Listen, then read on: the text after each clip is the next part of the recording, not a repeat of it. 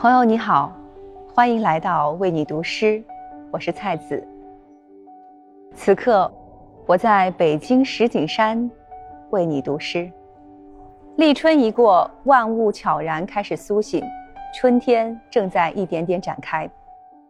再过一天便是除夕了。和春天的到来一样，春节不仅蕴含着节日的秘密，还有我们如何生活的更好的秘密。心中祈福纳祥瑞，总把新桃换旧符。我们期待着农历新年，也正是在期待着全新的春天。去岁千般皆如愿，今年万事定称心。今天和大家分享宋代诗人詹初的诗作《新春》。